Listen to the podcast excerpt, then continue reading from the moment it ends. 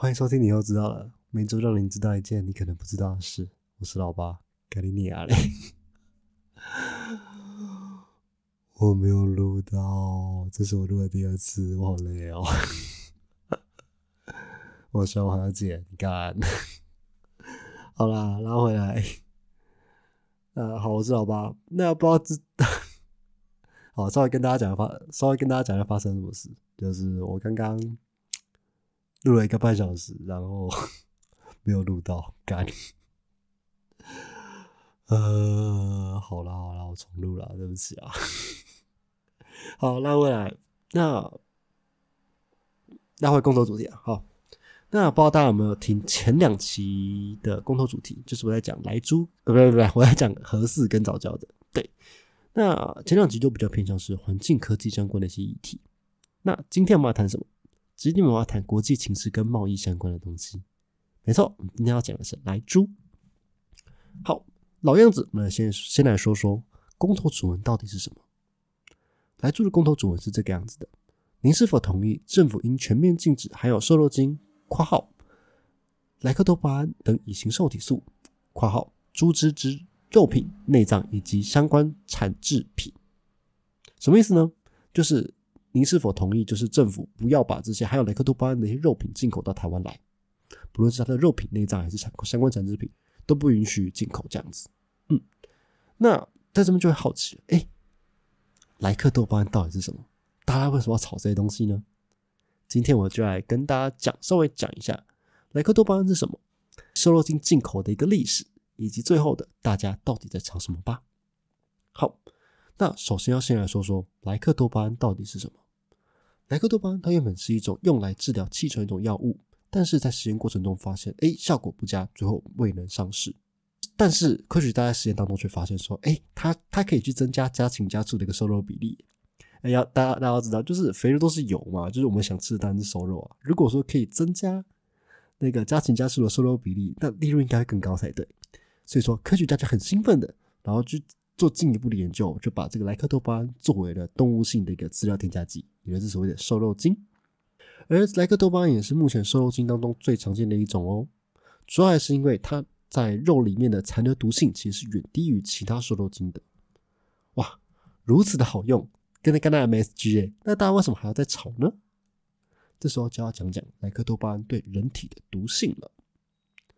呃，莱克多巴胺它其实在经过了美国、加拿大、日本、澳洲等等国家的独立测试之后，我发现说，哎，莱克多巴胺它其实不具有基因毒性的，它也没有致癌性，在低剂量的情况下。生殖系统它是不会受到明显的一些影响的，并且莱克多巴胺还在整体当中，它的半衰期非常非常的短，大概四小四个小时可以减少一半，大概二十四小时之后就可以排出百分之八十以上，基本上啊就是在法定剂量下面使用是不太会造成人体的一些中毒啊或是短期的危害的，但是这些实验都是在做短期的测试，目前对长期摄取莱克多巴胺的一些状况。会有怎么样的一些疾病？这个目前是都是仍然不清楚的。嗯，那目前有接受到的案例都是服，呃，吃到莱克多巴胺相关的一些猪肉、牛肉之后，还会造成心跳加速、头晕、恶心、呕吐等等一些副作用，并且如果说是有高血压或者心脏病的患人，呃，心脏病的病人，患人是什么？心脏病的病人，他的病情可能更加的严重。嗯，那讲完了莱克多巴胺对人类的毒性，那就来讲讲剂量。嗯，毕竟不毒的东西，你吃再多也有可能中毒。叫什么？喝水，喝的再多也是有可能水中毒的。对，所以说我们就来看看各国对莱克多巴胺的规定的剂量到底是多少。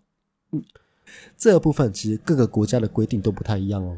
美国、加拿大、澳洲、纽西兰，他们都是允许莱克多巴胺作为饲料添加物的。但是目前的欧盟、台湾、中国等等的国家，目前都是禁止使用。但是在进口方面，目前绝大多数的国家都是开放进口的，而且在所有 CPTPP 跨太平洋伙伴全面进步协定的国家当中，所有的国家都已经通过了莱克多巴猪肉的一个进口，像是澳洲、纽西兰、印尼、菲律宾、马来西亚、香港、越南、日本、韩国等等的都是开放进口的。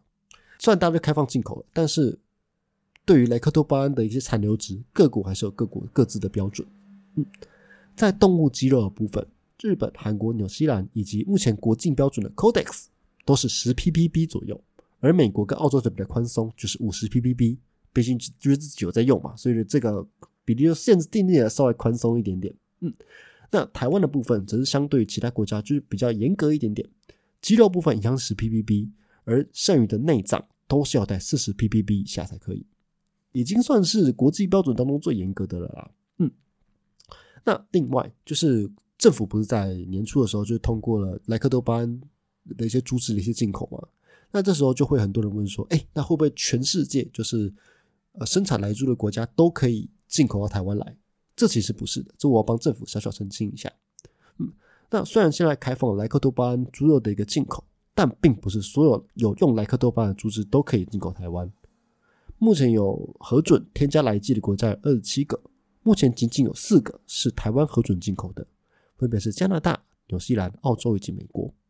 其中加拿大出口的猪肉，他们自己的政府表示。出口的完完全全不含来剂，而澳洲政府则表示，他们国内生产几乎没有用到来剂，而且就算有，出口量也是微乎其微。以及最后一个纽西兰，我们则是从来没有进口纽西兰还有莱克多巴胺的猪只。对，所以大家也不用去担心这个问题。我们唯一要面对，我们唯一要面对的问题就是美国的猪肉。所以这份帮政府小小澄清一下。嗯，那。这样子听下来，好像非常合国际标准啊！就是我们台湾甚至比国际标准更严格哎。那大家在吵什么呢？这时候就要先回来说说瘦肉精开放的一个历史了。哇，我跟你讲，这个真的是那个两党撕逼现场，大家值得一听。好，那为什么要禁瘦肉精？主要是在可以追溯到二零零六年的时候，二零零六年在上海发生了一件叫做克伦特罗猪肉事件。当时有三百位中国民众吃到了含有瘦肉精克伦特罗的猪肉，出现了恶心、呕吐、心跳加快等等的一些状况。而这个新闻也让大家对瘦肉精人心惶惶。当时的农委会他也决定将市面上四种瘦肉精全部禁止，其中就包括莱克多巴胺，并且还就规定喽：如果养殖户一旦查获了使用禁药，可处四个月的有期徒刑。也因此让美国含有莱克多巴胺的猪只也一样无法进口台湾。这样禁令一下来，这马的一堆人都不爽了。谁最不爽呢？就是这些台湾的猪农们。当时在台湾呢，其实偷偷施打瘦肉精的比例可说是高的一批。你把我们禁掉，农民就没赚头啊！而且不止猪农不爽，美国也不爽啊！不是啊，一种瘦肉精有毒，就把四种全部都禁掉，这不是很荒谬吗？所以就开始疯狂的向台湾政府施压，打算让台湾政府也通过莱克多巴胺猪只的一个进口，这样子。嗯，最后。在二零零七年的八月十四号，民进党政府在美国的压力下公告了一项政策，就是动物用药残留标准第三案，呃第三条的草案。嗯，那它里头就有去针对一些莱克多巴胺的一些残留容许量去进行了规范，打算让美国肉品可以顺利进口。嗯，那试图让台湾转变成，哎，进口肉品可以添加莱克多巴胺，但是本土肉品不可以添加莱克多巴胺的一个状况。而且为了去拟定这个标准，卫生署也邀请了十三位食品咨询委员来进行书面审查，这样子。但是这件事情一爆开，大家都爆炸了。民间跟的在野党国民党，他们知道政府想要去开放莱克多巴胺之后，当然引起最大的不满啦。其中谁最不爽呢？最不爽的就是这些猪农了。妈的，说禁止的是你，说开放的也是你，都跟你玩就好啦。而且凭什么只有禁止国内养猪使用瘦肉精，进口的就可以开放？根本差别待遇啊！当时养猪协会理事长就表示，使用瘦肉精的猪只利润会比没有使用的猪只高出百分之十五。这个就让猪农对政府非常非常的不满。凭什么政府只让农民们禁用，却让那个使用美国呃使用瘦肉精的美国猪进口台湾？这根本是这个只许州官放火，不许百姓点灯的一个概念呢！你政府真的是当我们好欺负！所以。他们也在八月二十号，数千名猪农就直接包围了卫生署去进行抗议了，提出了拒用拒用瘦肉精、拒吃毒猪肉以及卫生署长下台等等的一些诉求。而在这阵风波当中，当时的农经立委吴敏敏就出来说话了：“哎，全世界只有台湾禁用莱克多巴胺这种瘦肉精，其实非常非常不合理。农委会应该修改规定，才能跟国际接轨，还是为瘦肉精保驾护航。”但是哈，二零零七年啊。正值总统大选之前了，执政党当然不想要去引起太多太多的争端。当时的民进党的党主席尤锡坤，他就发出了声明稿，表示为了展现力挺猪农的一个决心，即日起发起就是党籍立委共同签署反对瘦肉精解禁的联署行动，然后来维护就是台湾猪只的一些竞争力啊，还有一些养猪农的一些权利。所以我说啊，政治真的可以影响很多很多事情呢。好，那最后政府它也在国际呃尚未定定残留标准以及民众的反弹声浪当中，取消了瘦肉精的一个进口。而美国知道之后，当然超级不爽的，啊干就是我跟你谈好了，约都签好了，就因为你国内真的不爽，你就把它全部全部没了，你是怎样？这也让台湾跟美国之间的贸易协定 TIFA 直接中断。还被美国官员认为说台湾是不可信赖的贸易伙伴，哇，这就严重了，严重了，超级严重。但是没办法嘛，就是我要顺应国内的一个民意，就这样，这件事情沉寂了五年，直到二零一二年马英九政府上台之后，那时候新任的行政院长就想和美方重新来接洽这个台美的一些贸易协定 TIFA，就开始着手处理这个莱克多巴胺的问题啦。此举当然引起了民进党超级不满啦。妈的！当初说反对的是你，现在说开放的又是你，真是尚书大人可真机灵，风往哪吹就往哪倒。哎，你根本是拿人民的健康在换取国际利益啊！哎，那大家听到民进党讲这件事情，是不是有点似曾相识呢？国民党是不是在这几年也讲过类似的话呢？好，拉回来，就是当时国民党他受到了非常非常多的一些不满嘛，但是他还是想要去让这个莱克多巴胺的案子去通过，他想要通过美牛。那国民党为了让美牛通过，也是使出了洪荒之力。像是在同年二月，农委会就公布了一份本土收集的一个报告，他证实了 A 施打莱克多巴胺的猪只很容易紧张，而且无力走路。但是对正常人来说，需食用五百公斤以上的肉，才可以和猪只达到一样的效果啊，就跟六碗猪肝汤差不多啦。并且他在三月五号的时候，政府就宣布了有条件的开放美牛进口。此举当然引起了民众以及猪农的不满啦。当时的在野党民进党他就提出了“哎，瘦肉精只有零检出，没有十 PPP 的主张，并在六月时，民进党更以占领主席台的方式进行杯葛，进行了长达一百二十小时的一个抗争。而在这时，国民党的救星出现了，没错，不是韩总机，而是 Codex。这 Codex 是什么呢？Codex 其全名是国际食品法典委员会。而这而这 Codex 它其实是在针对呃国际上的一些食品安全去进行一些规范制定，这样子让在呃让大家在国际贸易入说有问题的时候，可以参照这个国际规定，然后去进行一个协商谈判。嗯，那在二零一二年七月的时候，Codex 它就针对莱克多巴胺去进行了标准的一个制定啦。最后各会员国以六十九比六十七票两票之差。表决通过了定定莱克多巴胺残呃残留容许量的一个规定，而这个 Codex 规所规定的一个标准就是，哎，牛跟猪它的一些肌肉与脂肪的莱克多巴胺含量都需要在十 ppb 以下，而肝脏的部分则是要在四十 ppb 以下，肾脏的部分则是要在九十 ppb 以下喽。嗯，那这时候哇，国民党看到了救星的出现，当时的行政院长陈冲就表示。哎，你看看，国际 Codex 都定定出相关的一些标准了，已经确认了食品安全的一个范围。那我们政府就应该按照国情还有国人的饮食习惯，参考 Codex 的标准，定定我们自己的莱克多巴胺安全容许量。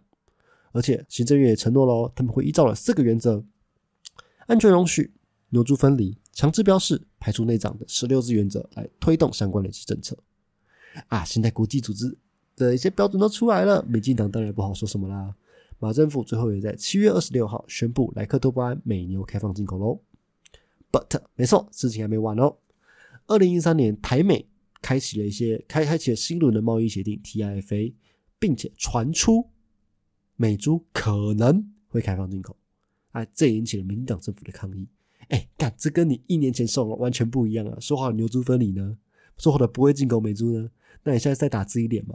所以那时候民党政府超级生气，就在那边说：“哎，瘦肉精它是会影响国民的健康的，不能开放进口。如果说一旦开放，就会对我们的国民的健康以及养猪产业造成巨大的冲击，绝对不能，绝对不能开放。”那最后大家也看到了，嗯，没开放。嗯，这一站看起来，我只想说，哇，两党嘴脸一模一样啊！我只能这样讲。那这个故事的结尾呢，是直到去年的二零二零年的八月二十八号，蔡英文总统为了去提升台湾的国际地位，宣布参考 Costex 标准，然后要在二零二一年一月一号正式开放进口莱克多巴胺的一些猪肉、猪肉肌肉以及脂肪，还有三十元以上的美国猪肉的、美国牛肉的一个进口。嗯，那。这个东西其实是直接强行通过的，完完全全不给面子，完完全全不给大家考虑的一个机会啊！那也因为这个事件，国民党提出了所谓的反来猪公投，想要去禁，想要去阻挡这个来猪的一个进口，这样子，嗯，想想也非常合理啦，因为前面几次都是大家在不断的讨论，不断的一些公听会下面，然后最后才通过这个东西。那你现在直接强行通过，那我会觉得真的怪怪的啦，我只能这样讲。好大概讲完了这个莱猪的历史，那来跟大家说说莱猪会有的些问题以及争议。那第一项就是所谓的国际地位以及贸易相关的一些问题啦。在国际地位的部分，蔡政府就有说喽：A 开放莱猪是可以去让台湾换取国际地位的。嗯，而且是那个在二零二零年的九月十八号，行政院长苏贞昌他在报告中就有强调说：哎。放宽美猪美牛进口政策，是基于国家的整体利益，在科学证据以及国际标准下所做出的符合台湾总体战略目标的一个决定。好，OK OK，你说要国际利益，你说要符合台湾整体战略，OK，我都同意。但是政府，你到底可不可以跟我们说，我们到底可以换到什么？对啊，就是二零一二年的时候，马英九开放马英九开放了美牛之后，隔天就启动了台美 TIFA 的会谈。那是不是让我们知道一下，我们可以换到什么东西呢？让我们去让我们评估嘛。我很想帮你说话，但是你没有端出一个实际的牛肉，我真的很难帮你讲话啊，政府。而且进一步来讲，我们台湾想要去加入国际组织，以以前几个月炒最凶的 CPTPP 来说，CPTPP 的主导国日本，他就对台湾禁止核实这这件事情。表达强烈的不满，我觉得这还是我们更该讨论的东西。禁止核实这件事情，这个标准比莱克多巴胺还要更扯一点哦。它是连福岛出产的食品都全部禁止，连验都不给验哦。人家自己都有讲了，如果如果说我有辐射没过，好不进没有关系。但是现在是连验都不给验，那这是完全不给尊重的，这不是很奇怪吗？全世界只剩我们跟对岸禁止核实的哦。那这部分我们是不是更应该让全民来进行公投呢？而在贸易的部分的话，就可以小小分析一下目前台湾猪肉进口的一个占比以及它价格的一个分析啦。嗯，那目前市面上流通的一个猪肉，其实有九成都是台湾猪，剩余一成是进口猪，最主要是由加拿大、西班牙以及美猪所组成的。而美猪的进口量大约只占了一 percent。那在价格上面的话，台湾猪的价格大约落在六十五到七十五块左右，而在进口猪的部分，其实美猪的价格也没有比台湾猪便宜哦，大概是每公斤七十八点九块。而如果是有含有来鸡的猪只进来的话，它的价格可能会压到七十八块左右。那其实看起来是比台湾猪还要再贵一点点反倒是进口最多的加拿大猪，它是每公斤只要六十一块哦，这相较于美猪更便宜。只是这个进口最多的加拿大，它也不是这个市场的主流啊。所以这样想想，苏贞昌讲的好像也有道理。开放了更便宜的加拿大猪进口之后，还是没办法撼动台湾猪的一个地位。那现在开放了更贵的来猪，好像也不会对猪农什么有什么太大的一些影响对。但是我们讨论了这么多，大家有想过一件事情吗？美国为什么要做这件事情？来猪在开放之后，有没有没有办法去大量提升美国猪的一个出口额？他们为什么要做这件事情呢？大家要知道，就是我们现在谈的协议就只是谈开放而已。对，就是它并不像当初中美贸易战的时候，美国是规定中国要买多少的小麦，我们台湾就只是开放进口而已。对，所以这个程度是差很多的。既然没有办法大量提升美国猪的出口额，那为什么还要这样做呢？最主要的原因还是因为选票。美国国内也是要选举的，人民需要看到政府有帮他们做事。所以，如果说他们看到官方是有帮他们去签到一些像是哎呃台湾跟美国的一些美国猪的一些协议，那就呃人民就看到哎官方是有在帮他们外销尽一份心力的，所以来猪进口这件事情才这么的重要啦。但是，我觉得更可以思考的东西是，如果要开放来猪，我们可以怎么跟美国去进行谈判？我们到底可以换到什么？毕竟美国强迫他国开放进口也不是一天两天的事情了，我们绝对有前车之鉴的。这边我就找了两个，分别是韩国以及日本这样国的邻居。我们来看看他们在针对美国开放进口之后，他们是如何去应对的。二零零八年时，韩美自由贸易协定开始谈判的时候，那时候韩国就有提出放宽美牛进口的一个标准的条件。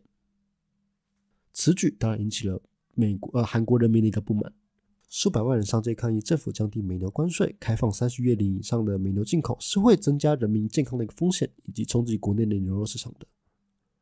那那这个抗议也迫使当时的总统李明博亲自道歉，并且承诺修改谈判策略。而韩国也借着这股国内这股反对声浪，然后也被拿来作为谈判的筹码。最后美方让步了，不，他们宣布不进口三十月龄以上的美牛，并且保证只有通过农业部品质系统 QSA 认证的农场才可以出品牛肉到韩国这样子。嗯，而在二零零四年，日本也因为贸易利益，然后开放了来猪的进口。但是日本政府不是没有做事哦，他们做了三项的政策，然后来对抗莱克多巴胺的一个进口。第一项就是所谓的产品差异化。那时候日本政府就认为说，哎，既然你美猪是有用瘦肉精的一个猪肉，那我们就来做一个区隔嘛。我们日本猪就是完完全全没有用用到任何的莱克多巴胺，没有用到任何的瘦肉精，我们是非常安全的，就以此来做一个区隔。所以他就想用以一国两制的方式，就是日本它开放瘦肉精含瘦肉精的一些猪肉进口，但是我国自有猪农是不能使用。就是一个好的产品区隔。如果说你对于瘦肉精有疑虑，那我们就选择自己家里的猪肉就好了，以此来凸显产品差异化。其实日本政府就想强调说：“哎，我们自己国家猪肉很棒哦，虽然成本高了一点点，但还是希望大家支持的概念了。而且，其实美猪也没有比日本猪便宜多少钱哦。这部分就可以提到日本做另一件事情，它叫差额关税。日本在一九七一年开放了猪肉的进口之后。同时，它也推出了这个差额关税制度。它利用行政的方式，然后向进口的猪肉课大量的关税。呃，就是你进口的价格越便宜，我课的时候越多，就是为了去保障国内猪肉的一个价格，这样子。嗯，就是即使你使用瘦肉精的肉品再便宜，你到日本，你跟我们的价，跟我们本国猪肉的价格还是不会差到太多，让国内的猪只更加的有竞争力。以及最重要的第三个，产销履历。这我觉得超级重要的，就是产销履历，它其实可以让民众们清楚的去了解这些农产品的来源。那为什么日本政府会会想要去定定这个产销履历呢？主主要是因为日本政府它是二零零三年时，它为了应应两千年时的大阪集集体食物中毒，还有美国狂牛症等等的一些事件，它奠定了一项政策，它叫做迈向确保食料安全以及安心之农协推动方针。哇，干！日本的日本政策真他妈有够难念。好，反正这个政策就是指说，所有农产品都必须要有这个产销履历。那这个产销履历其实跟我们现在卖场推的生产产销履历是类似的，一样都可以透过电脑来查询这个食品从生产到流通这一系列的过程。我从哪里种植的？我在哪里加工？大盘是谁？中盘是谁？这样子，这样子透明化的一个政策，可以让消费者更加的安心。以美国猪来说，我就可我可能就可以知道说，哎，我这个猪肉出产自美国，可能哪个州、哪个工厂，以及进口的是谁，全部的资讯一览无遗，让民众更加的安心。这样子，嗯，好，那日本就透过这三个方式，然后来对抗低成本的美国猪肉。首先以无瘦肉精的国内猪，来吸引民众；再以高额关税规范进口猪；最后再以成效履历让人民相信自己。买到的一个猪肉来源这样子，嗯，那看完这些国家的案例之后，我们可以思考一件事情，就是台湾政府能不能参照他们的方式？政府一直跟我们宣传说，来猪很安全，来猪很健康，进口就可以打开国际的大门，好像前途一片一片光明。但是我觉得这些东西都有点点，都有点太空泛了，你知道吗？我觉得政府应该更实际的跟我们去讲，我们开放之后。我们可以换到什么？开放之后，我们会造成怎么样的危险？我们可以怎么帮助农？你可以怎么样利用我们自己国内的声音去进行谈判？你能不能辅导传统市场去进行产销比例的透明化？政府有太多太多事情可以做了，而不只是就这样说，我说开放就开放。配套做，我觉得真的配套做。好，那这是第一个部分，就是第一个争议，就是进口以及贸易的部分。这个争议有点长了。那第二个部分，呃，第二、第三个部分就比较短一点点。好，那第二个争议点的问题呢，就是 Codex 标准的问题。呃，这个标准就有点尴尬。虽然我们都说 Codex 这个是国际标准，但其实这个国际标准奠定出来的过程其实有点争议。Codex 标准它其实是目前贸易之争端当中采所采用的最重要的标准之一。但是在二零一二年的时候，莱 Codex 它在针对莱克多巴胺的标准去进行讨论时，却一直没有办法达到一个确切的共识。哎，大家知道，Codex 它其实偏向是共识决而不是表决制。那由于一直没办法达到一个确切的共识，最后逼不得已只好进行表决。那为什么会无法达到共识呢？主要是因为二零零九年时，欧洲食品安全局 EFSA 他在欧盟的执委会的要求下，针对世界卫生组织之食品添加物专家委员会 JECFA 他所做的报告，然后去进行评估以及提供意见这样子。其中 JECFA 的报告里面，人体试验的部分，它是让六位健康的男性去进行莱克多巴胺那个试验。但是大家想过吗？就是你。你身为一个国际标准，你只拿六个人来进行测试，这很怪吧？而且六位都是健康的男性哦。你有针对不同的国家、不同的人种去进行测试吗？不同的性别有测试吗？不同状况、不同年龄，青年会怎么样？孕妇会怎么样？老年会怎么样？有没有慢性病会怎么样？你都没有进行测定，你只拿这六个样本数，你就想要发 paper？哇！这个如果说我是教授，我会直接把这论文 stand 到你脸上。我跟你讲。对，所以就因为这个样子，Cortex 一直没办法达到共识，最后只好以表决的方式，就是以六十九票比六十七票，两票之差通过了材料标准。这也是为什么大家对 Cortex 的标准有开始有质疑的一个状况。嗯，第三个争议点就是标示的问题。嗯，呃，标示问题其实也算是目前大家在争论的一个主要议题啦。目前台湾在进口部分，它其实只有标示产地到底来自哪里，而不是标记到底有没有包含来记这件事情。这件事情就引起了巨大的争议喽，民众就开始不满了。我要知道的是，你进口的猪含不含来剂？你现在只给我标产地什么意思？你要我通理吗？要标示不标示的？但我只能说，这部分真的不能乱搞。这部分的话，WTO 它是有规范的哦，在技术性贸易障碍协议里面呢，它其实就有规定了，成员国若需标示货品对人类的健康或安全造成风险。必须以国际既有的权威性科学证据作为依据。好，什么意思呢？我帮大家翻译翻译，就是你要国际认定它真的有毒，你才能标记哦。目前莱克多巴胺它是已经是通过了 Codex 国际认证的了，它在固定浓度之下已经是无毒的了。那你这边越想标记它，认为它有毒，这说不过去吧？而且台湾的标准是比 Codex 更严格的哦。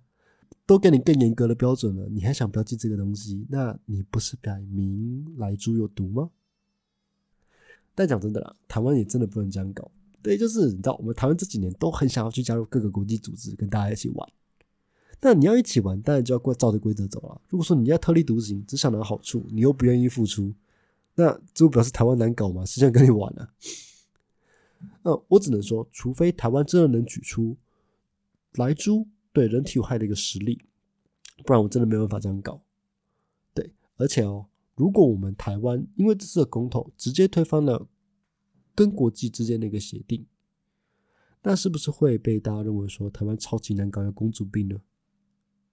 之那之后谁还敢跟我们谈协议呢？一个公投又把这些东西全部推翻了，那我们谈的都是屁，不是吗？好，这份我产，这份我讲一下我的看法。我自己是支持标志产地啊。因为主要原因是因为，如果说你要标示莱克多巴胺，那抗生素你有没有标一下？就是你写这么多，谁要看呢？我讲真的。那这边就可以接到另一个问题：政府真的能这么草率的直接去签订这些国际协议吗？我们都知道国际协议它是有时效性的，但能不能跟我们多点沟通呢？同听会也好，政党协商也好，让全民知道后续会面对到怎么样的问题吧。可以换到让我们知道可以换到怎么样的东西，让我们有知道该怎么应对，这样不是更好吗？为什么还要搞成这样子？还现在还要公投呢？我们有更多更多事情可以做的。我不算是国际形势的专家，我只是就我查到的资料跟大家去分析讲解。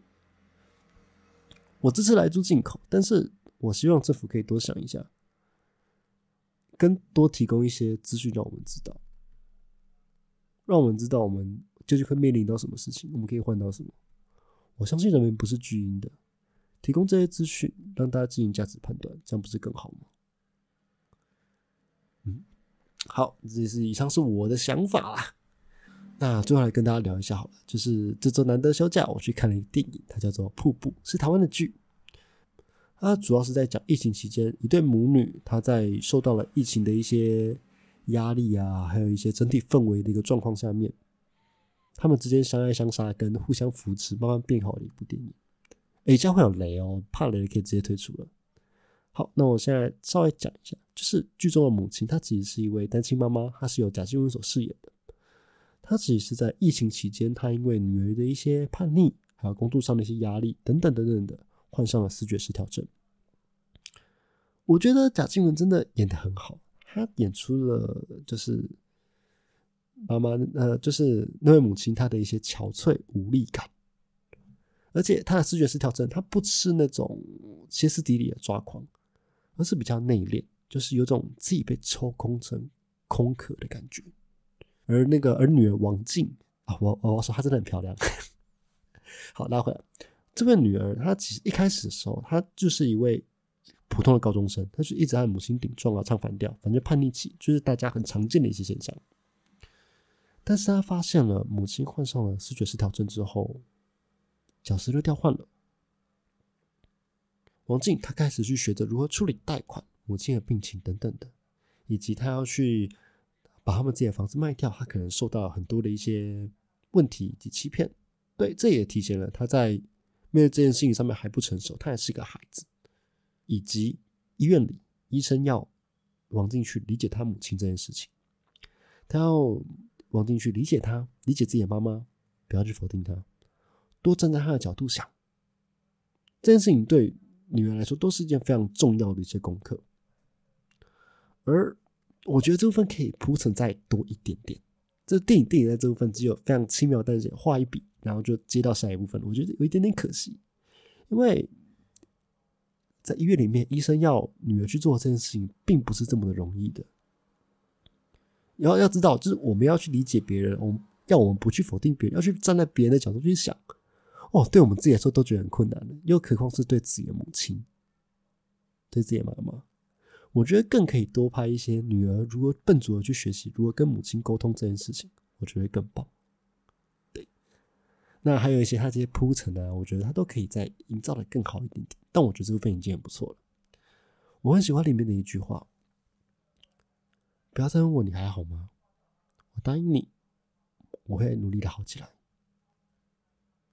好，以下是我自己的见解，就是我认为在跟有些忧郁症的朋友们在聊天的时候，我觉得不要去问他们你还好吗？这件事情，我觉得这个才是给他们压力的一个来源，就是好像他表现的不好，让你看出来了，他是他是在一个很糟很糟的状态，所以他就会一直一直去反省自己，说自己到底哪里做的不好。就是他们需要关心，没错，但是你不用去这样子询问，我觉得这样会造成他们的一些心理压力。我们需要的东西只是陪陪他们，多跟他们互动，跟他们一起走出来，相信一切都会变好。好，这是我对这部电影的一个小心得，但我觉得大家可以去看了，可以去看。母女之间的感情线，我觉得描绘的很不错。算铺陈可以再多一点，以及还有一些隐喻的部分，可以再让我们可以让观众们可以再去发现一些，我觉得可以再铺的更深。我觉得一些梗可以再铺的更深一点。我觉得尤其是瀑布这个主题，还可以再铺的再更多一点点。对，那推荐大家去看了，大家可以去参考一下。好，那最后的部分的话，再提醒大家，十八号大家记得回去投票哦。